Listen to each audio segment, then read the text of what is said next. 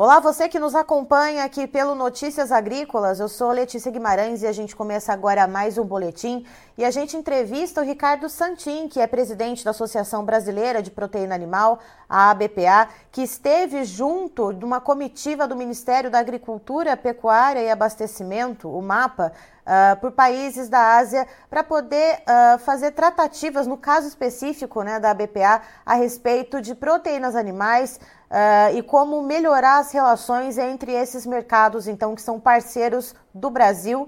Então, agora a gente vai ter mais detalhes sobre o saldo dessa viagem com o Ricardo Santin. Seja muito bem-vindo. Olá, Letícia. Olá, os parceiros do Notícias Agrícolas. Prazer falar com vocês.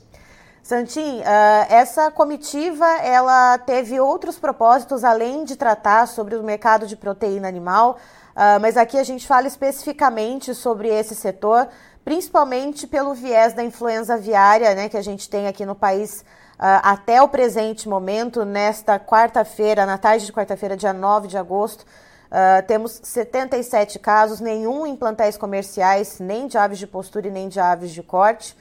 Uh, e a gente teve dois casos em aves de subsistência, né? um em Santa Catarina e um no Espírito Santo. Houve aquele, uh, aquele embargo temporário do Japão por, por causa desses casos em aves de subsistência, e isso acabou puxando também a BPA para junto dessa comitiva?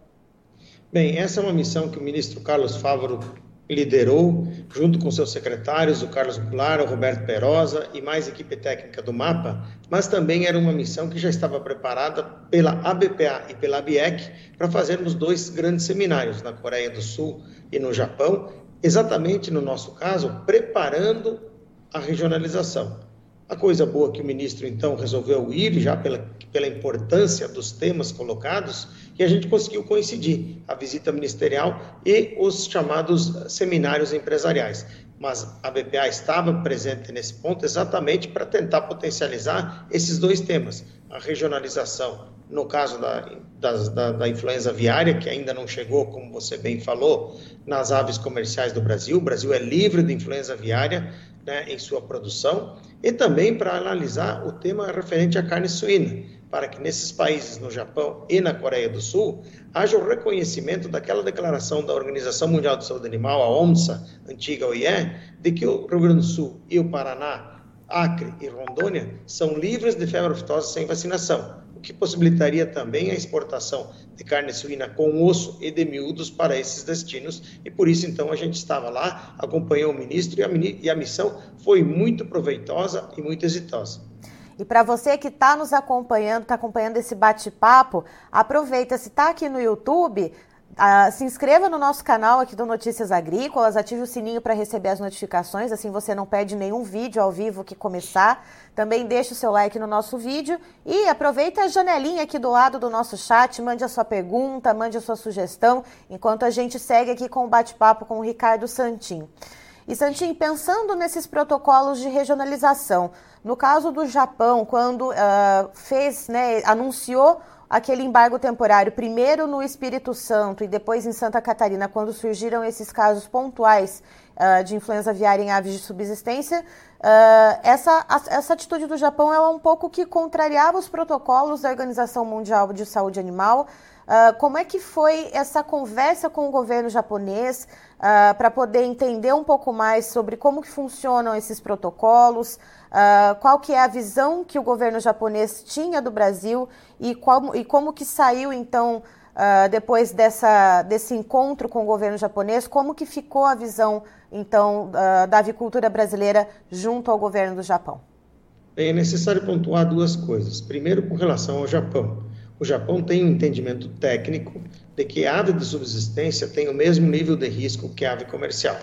Nós discordamos disso e, aliás, a grande maioria do mundo também. É o que diz a Organização Mundial de Saúde Animal, de que a ave de subsistência não é motivo para encerrar, uh, para fechar o comércio. Mas o Japão já havia manifestado isso, inclusive em maio, lá na Assembleia Geral da OMSA. Então, isso é uma posição que o Japão tem, técnica, embora nós discordemos dela, a gente respeita. Uhum. E, nesse sentido, o Ministério da Agricultura levou elementos técnicos para mostrar ao consumidor e ao governo japonês que o Brasil tem a segregação absolutamente boa e positiva, preservando seus plantéis de produção comercial, mesmo que haja um caso de influenza em aves de, de subsistência, que foi o que aconteceu. Mas há também outro ponto para se pontuar. O Japão, dentro das regras e como era no passado, entendia que deveria ser país livre. E pela manifestação que ele fez de suspender as exportações do Espírito Santo e de Santa Catarina, ele já adiantou reconheceu a regionalização por estados, que isso já é uma evolução nos protocolos que haviam sido elaborados lá atrás há muito tempo. Além disso, havia uma previsão japonesa de que as, as carnes que estivessem em água deveriam voltar para o Brasil ou ir para outro destino no período de 90 dias. E o Japão reduziu isso para 21 dias, ou seja, tudo isso já é uma evolução. Mas mesmo assim, o governo brasileiro foi lá, apresentou o pedido para que essa regionalização não fosse por estado, e sim fosse feita por raio de 10 quilômetros, e o Japão acenou que reconheceria, deu fortes sinais de que quer reconhecer os municípios dos estados brasileiros como livre de, febre, de, de influenza aviária, se tiver um caso de subsistência ou de ave comercial. É importante também pontuar para o nosso espectador de que os dois casos que tivemos de subsistência já estão encerrados. Sim. Eles tiveram o abate sanitário daquelas aves que estavam na propriedade onde teve o foco, tiveram a vigilância e hoje tem mais, no caso do Espírito Santo, mais de 28 dias depois do fato acontecido e da declaração de desinfecção do local e de, de, de, de, encerramento do surto. Então, hoje, inclusive, o Ministério Brasileiro já enviou para o Japão as respostas e os questionários para que o Espírito Santo possa voltar a, a exportar. E o mesmo a gente quer fazer quando chegar a data do estado de Santa Catarina. Então, há uma evolução positiva. O Japão tem esse entendimento técnico, nós não concordamos com ele, mas respeitamos e estamos, então, tratando de verificar se o Japão pode evoluir evoluir do seu entendimento de que, em vez de um estado fique fechado, fique só município.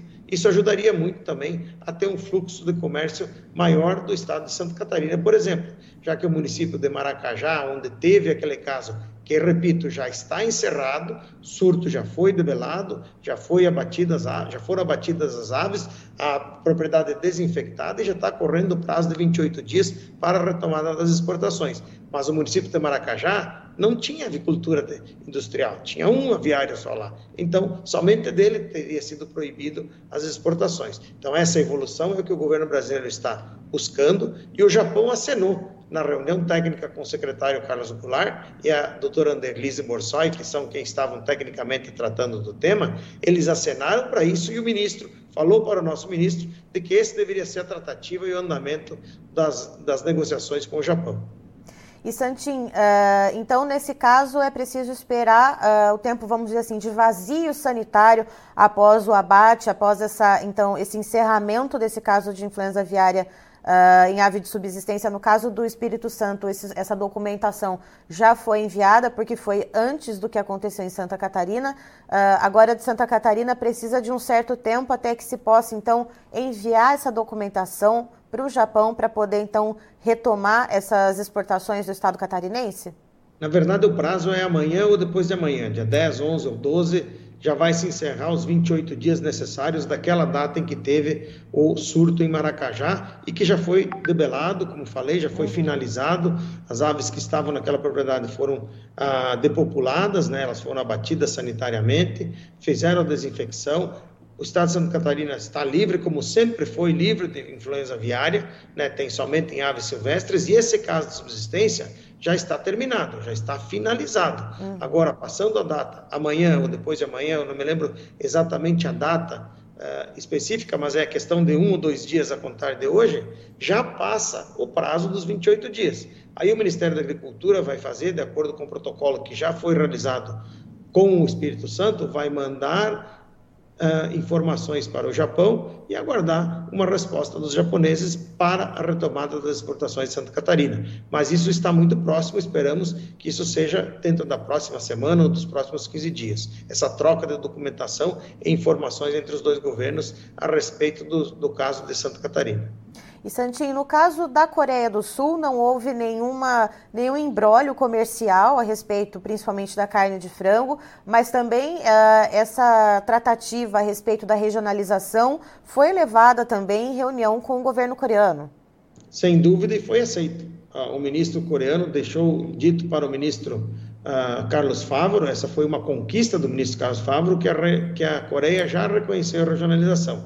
A Coreia, como o Japão, eram países que precisavam, no seu certificado sanitário, e que diziam que o Brasil deveria ser um país livre, um país inteiro livre.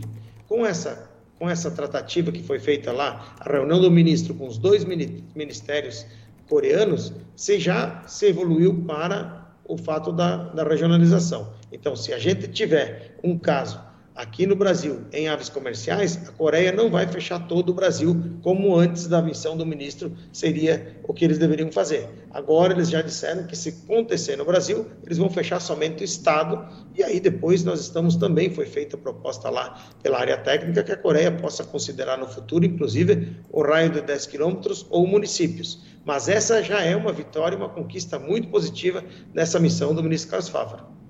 E, Santin, também uh, no caso da Coreia, você estava comentando a respeito uh, das tratativas para reconhecimento das áreas livres de febre aftosa sem vacinação aqui no Brasil também, uh, e inclusive a abertura de mercado para carne bovina, é isso? É isso. Isso foram três das pautas de proteína que o ministro levou na sua bagagem a BPA e a BIEC fizeram um seminário exatamente para conversar com os importadores locais. Lá em Seul, na Coreia, tivemos mais de 130 pessoas que tiveram no nosso seminário, com mais de 60 importadores e lideranças e também autoridades locais. E no Japão, a gente fez o mesmo seminário com mais de 220 pessoas, mais de 120 japoneses importadores e autoridades locais. No caso da Coreia, a gente levou então essas três pautas que o ministro apresentou: a regionalização, como já falamos, a visita, que já está marcada, e aí outro resultado positivo dessa missão, foi que já ficou marcada uma visita veterinária coreana ao Brasil para verificar os status de livre de febre aftosa sem vacinação do Rio Grande do Sul, do Paraná, do Acre e de Rondônia. E, ao mesmo tempo que visita isso, verifica o sistema de defesa de carne bovina. No caso da carne suína, essa visita que a gente espera e, tem certeza que vai ser positiva, ela vai possibilitar que a carne suína que já é vendida para a Coreia também possa ser vendida com o osso e os miúdos. Mas essa visita também vai tratar do tema da abertura de carne bovina, ou seja, no caso da carne bovina, que é um pouco mais demorado, mas já se reabriram as negociações. No caso da Coreia, tem uma missão que está vindo para cá tratar do tema de carne bovina e suína, e no caso do Japão, se reabriu as negociações através da troca de documentação e vamos tentar trabalhar. O ministro ficou comprometido de buscar a abertura desse mercado japonês também para carne com osso e miúdos de suíno e também para a carne bovina brasileira, já que o sistema brasileiro que vende carne de frango, que vende carne suína, é o mesmo e tem a mesma qualidade que também pode vender carne bovina. Não temos dúvida nenhuma quanto a isso. E outro país que também foi visitado durante essa comitiva, Santim, foi a Arábia Saudita, que é um dos grandes importadores de carne de frango do Brasil. Lembrando a quem nos assiste, uh, o Brasil é um dos expoentes no abate halal, que atende uh, principalmente as populações de religião muçulmana, né, Santim? Uh, e como que foi a conversa por lá com o governo da Arábia Saudita? Uh, também foram levadas essas informações a respeito da regionalização, justamente para que para antecipar qualquer tipo de, uh, de embrólio comercial? Sim, no caso da Arábia Saudita, que está entre os cinco maiores importadores do Brasil, historicamente já foi há muitos anos atrás o maior comprador do Brasil, muito tempo depois hoje foi superado pela China, mas continua entre os três maiores destinos das vendas brasileiras. Lá a gente tratou somente do tema de carne de aves, já que lá é um mercado, como você bem falou, halal, então a carne suína não, não entra lá uhum. e a carne bovina está vendendo normalmente. O tema, então, da, da visita do ministro foi circunscrito somente ao caso do nosso nossos pleitos ao caso de aves para confirmar a regionalização. E a Arábia Saudita confirmou a regionalização e também, dentro das tratativas, ficou de analisar os pleitos para a regionalização por municípios ou por raio de 10 quilômetros. Mas já ficou acertado e confirmado que está aceita a regionalização na Arábia Saudita por Estado. E agora as evoluções de tratativas de cartas e reuniões futuras vão trabalhar também nessa regionalização, ou zoneamento por raio de 10 quilômetros, ou por um zoneamento por uh, regionalização por municípios. E Santin, uh, outra questão que eu queria te perguntar é a respeito uh, das medidas que estão sendo tomadas aqui internamente é, e que mostram uma certa transparência e uma celeridade na questão uh, de como se trata uh, o, o, assunto gripe aviária aqui no Brasil. A gente teve um pouco, uh, mais recentemente, pouco antes da, da, do início da comitiva, a orientação do Ministério da Agricultura para que os estados brasileiros decretassem emergência zoossanitária para poder acessar recursos da União, principalmente, uh, para poder prevenir, para poder adotar uh, ações preventivas contra a doença. É, a gente tem, se eu não me engano, nove estados, uh, alguns deles que, que, sequer tiveram casos de, de influenza aviária, mas que uh, já, vamos dizer assim, aderiram a essa orientação do Ministério da Agricultura. Esse tipo de ação também tomada aqui em solo brasileiro, isso refletiu de alguma maneira durante as conversas com os governos estrangeiros aos quais, aos quais vocês visitaram? Bom, aí eu acho que o ministro é quem é o, a pessoa que pode falar desse tipo de, de, ação, mas o mais importante é que essas declarações estaduais de emergência e a declaração brasileira, elas são feitas para que tenha uma harmonização de procedimentos, especialmente procedimentos administrativos, que são aqueles que vão definir se você vai contratar um avião, vai contratar uh, servidores rapidamente, se você tem que comprar uma passagem, não é que você vai fazer sem ao arrepio da lei, mas você não uhum. precisa fazer um processo licitatório com várias concorrências. Você faz aquilo que se chama de tomada de preço e faz pelo preço mais barato, mas você consegue ter agilidade. Você precisa comprar, por exemplo, um macacão, uma máscara para proteger os trabalhadores que vão fazer, debelar um, um, um surto eventual tanto o governo do estado como o governo federal vão ter agilidade nessa ação. E isso levou lá para fora uma transparência muito boa, como você coloca. Os governos, inclusive, falaram e elogiaram o ministro Carlos Fávaro e, e sua equipe, as duas equipes técnicas da SCRI e da SDA, exatamente pela transparência pela qualidade e pela dedicação que estão cuidando do tema influenza aviária no Brasil. Mesmo que a gente não tenha em aves de produção, a, o Brasil foi elogiado e foi tido como um exemplo de ação, cuidando exatamente de manter a sua produção comercial longe da, da influenza aviária, já que o Brasil, inclusive, nesses mercados que nós estivemos, ele é um grande provedor. Na Coreia do Sul, mais de 70% das importações coreanas de carne de aves vem do Brasil. No Japão, mais de 40% colocaram carnes uh, cozidas e carnes in natura. De carne in natura, nós temos mais de 60% do market share daquele mercado. E por isso o mundo tem elogiado as ações brasileiras de prevenção, as ações inclusive de ação e de monitoramento e a transparência, colocando no site, como você bem colocou, de uma maneira bem clara para o mundo inteiro, onde estão os casos, como estamos agindo e que estamos preparados para conviver com essa doença como o mundo convive, mas deixando ela longe da produção comercial. Eu errei na conta aqui, Santinho. Ao invés de nove estados, são dez os estados que já decretaram emergência zoossanitária: Santa Catarina, Espírito Santo, Bahia, Tocantins, Mato Grosso do Sul, Paraná, Rio Grande do Sul, Sergipe, Piauí e Goiás. Eu acho que foi muito importante isso que você explicou, Santinho, de como que funciona e para que serve esse decreto de emergência zoossanitária que é, eu acho que é semelhante a quando, por exemplo, acontece alguma enchente, alguma tragédia uh, climática, por exemplo, e que se é decretado, por exemplo, estado de calamidade ou estado de emergência, uh, e que aí aquele município, aquele determinado local consegue uh, acessar recursos para poder atender aquela população prejudicada nesses casos. Porque talvez esse, essa palavra emergência zoossanitária pode ser que algumas pessoas entendam como uh, casos já estão acontecendo de maneira é, é, né, generalizada naquele estado, né? E o que não é verdade, né? Alguns estados decretaram esse estado de emergência sanitária sem sequer ter tido algum caso nem em ave silvestre, né, Santim? Repito, são as ações de harmonização de procedimentos burocráticos, procedimentos técnicos simplesmente.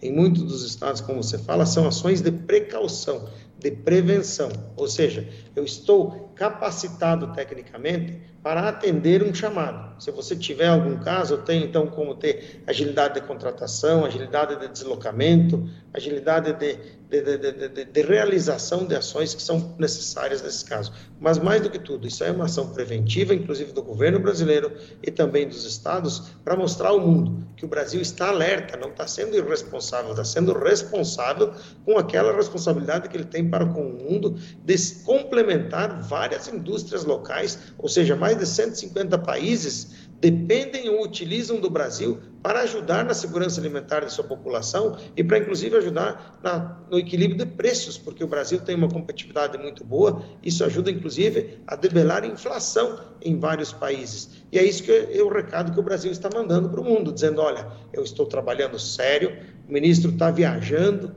está levando batendo cara a cara com, os, com, os, com, as autoridades locais, mostrando de uma maneira transparente o que o Brasil está fazendo, dizendo: olha, nós cuidamos da nossa produção, cuidamos para os nossos brasileiros, primeiramente, mas também para ajudar a população mundial, já que 35% do market share de exportação vem do Brasil. Nós não queremos desequilibrar o equilíbrio de preços que existe no mundo, porque o Brasil, se fosse retirar sua produção das exportações mundiais, você teria um grande pico de preço, você teria falta de produtos no mundo. E o Brasil não quer fazer isso. O ministro tem sido muito responsável e levado esse recado e tem sido reconhecido o trabalho do ministério, o trabalho do ministro, o trabalho dos secretários e de todos os auditores fiscais federais que estão no Brasil, junto com os fiscais das secretarias estaduais. Todo mundo muito responsável, atuando seriamente para debelar essa doença que não chegue na nossa produção comercial. E Santim, quais são os próximos passos depois dessa, desse retorno após essa viagem? Uh, nas redes sociais, o ministro Carlos Fávaro ele divulgou uh, que durante a conversa com o governo da Coreia, né, na Coreia do Sul, uh, possivelmente vem uma comitiva do governo coreano aqui para o Brasil em novembro para poder fazer uma avaliação, para poder fazer então Uh, para conhecer mesmo a produção de carne bovina e de carne suína no Rio Grande do Sul e no Paraná. Uh, isso deve acontecer mesmo em novembro? Como que ficou uh, esse é assunto? É isso que ficou, é isso que falamos anteriormente, é isso que é uma, uma das vitórias da, da, da missão, foi exatamente essa, é a, é a Coreia acenando com uma missão veterinária vindo para cá para verificar os sistemas e a condição de livre de febre aftosa em vacinação desses estados. Então, essa é uma coisa boa, devemos seguir agora, aguardando naturalmente a troca de documentos, porque quando numa missão se pede questionários, os documentos estão sendo enviados e preparados, e aguardamos a data, marcar a data para que venham para cá, serão muito bem recebidos e, e, com certeza verão um sistema de, de vigilância sanitária muito seguro, muito sério e perfeito até nos níveis dos melhores do mundo. E Santinho, então, a, além né, dessa, dessa comitiva que está para vir aqui para agendar essa viagem, uh, o que mais deve acontecer em relação ao mercado de proteína animal brasileiro quando a gente fala nessas parcerias comerciais e nessas tratativas? O que mais há na agenda uh, para se delinear aí nos próximos meses? A continuidade é normal. O Brasil é um grande, maior exportador de carne de boi, maior exportador de carne de aves, quarto maior de carne suína, mostrando a sua produção com muita qualidade e assim vamos seguir. As exportações, no caso de aves, têm crescido na casa de 9%, as de suíno na casa de 16%. Então, é isso que a gente vai seguir. Seguir trabalhando, cuidando das doenças, que a peste suína africana não chegue no Brasil, que essa influenza aviária que chegou somente em território em aves silvestres e aves de fundo de quintal não chegue na produção comercial e que a gente mantenha o nosso rebanho de carne bovina também, como sempre foi, com muita qualidade, muito sabor, levando nutrientes para o mundo inteiro nas três proteínas. Tá certo. Então, Santinho, muito obrigada pela sua participação aqui com a gente no Notícias Agrícolas. Você e o time da BPA são muito bem-vindos para trazer as informações aqui para nós, não só a respeito da produção, mas também uh, toda essa, essa comunicação junto ao governo federal e também aos nossos parceiros comerciais no mercado externo. Obrigado, Letícia. Obrigado a você, ao Notícias Agrícolas, pela oportunidade que nos dá, levando sempre informação de maneira muito rápida, muito célere, muito limpa, muito honesta para todos os nossos espectadores, especialmente os nossos produtores. Um abraço a todos, que Deus proteja todas as famílias. Amém. Tá então estivemos com o Ricardo Santin, que é presidente da BPA, a Associação Brasileira de Proteína Animal, nos contando então a respeito da comitiva, uh, a BPA que esteve junto também do Ministério da Agricultura, Pecuária e Abastecimento, o MAPA, uh, somando com o ministro Carlos Fávaro, uh, em uma viagem pela Ásia. E no caso da BPA, a gente faz esse recorte aqui, porque, claro, o Ministério da Agricultura também tratou de outros assuntos durante essa viagem, mas quando a gente faz esse recorte aqui, trazendo o Ricardo Santin da BPA, é para falar sobre os assuntos que uh, são relacionados à proteína animal e especialmente quando a gente fala da carne de frango brasileira. Lembrando que o Brasil exporta cerca de um terço da carne de frango consumida mundialmente. Uh, e a gente tem os casos de influenza aviária aqui no país, uh, restritos a aves silvestres, e tivemos dois casos em aves de subsistência que já foram encerrados, um uh, no Espírito Santo e um em Santa Catarina. Uh, o Japão, quando houve esses dois casos pontuais em aves de subsistência, uh, baixou um embargo temporário às importações de produtos avícolas brasileiros, entendendo, segundo o Santin explicou para a gente, uh, de que as aves de subsistência teriam o mesmo risco do que a contaminação em plantéis comerciais que o Brasil não tem até o momento, citando a data de hoje, a tarde do dia 9 de agosto de 2023. Até o momento não temos nenhum caso de influenza aviária em plantéis comerciais. E aí o que o Santin nos trouxe, uh, que tanto o Japão, a Coreia do Sul e a Arábia Saudita, que são, entre, estão entre os principais importadores das proteínas avícolas brasileiras, já sinalizaram pela regionalização por município né, para poder então não embargar um estado inteiro, como foi o caso do Japão que fez com o Espírito Santo e também com Santa Catarina, mas que já estão ocorrendo as tratativas para que esse uh, que esse embrólio seja desfeito, né, para que as exportações voltem a ocorrer normalmente. Então o Santinho ele traz isso como um ponto muito positivo de poder levar então uh, como funciona a avicultura brasileira para esses, esses países que são tão importantes nos laços comerciais brasileiros. Outro ponto de destaque também que o Santinho nos trouxe uh, são as tratativas com a Coreia do Sul que pode uh, fazer uma visita aqui no Brasil, então, ainda em novembro desse ano, para inspecionar a produção de carne bovina e carne suína aqui no país, no Rio Grande do Sul e também no Paraná para poder ampliar então o mercado uh, de compra de proteína, então suinícola e também bovina, uh, principalmente de miúdos e de carne com osso, já que são estados uh, que são livres de febre aftosa sem vacinação, ou seja, seria mais um ponto positivo né, na, na, na comercialização dessas proteínas internacionalmente para o Brasil. E segundo o Santin, uh, parte dessa, dessa, desse resultado positivo dessa comitiva foi também uh, devido à transparência, à celeridade com que os casos são tratados aqui no Brasil, principalmente de influenza aviária, que é o que se fala no momento.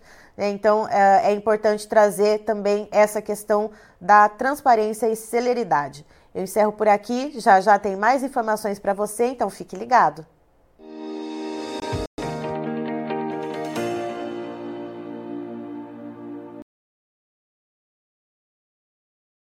Participe das nossas mídias sociais no Facebook Notícias Agrícolas, no Instagram arroba Notícias Agrícolas e em nosso Twitter arroba Noteagri.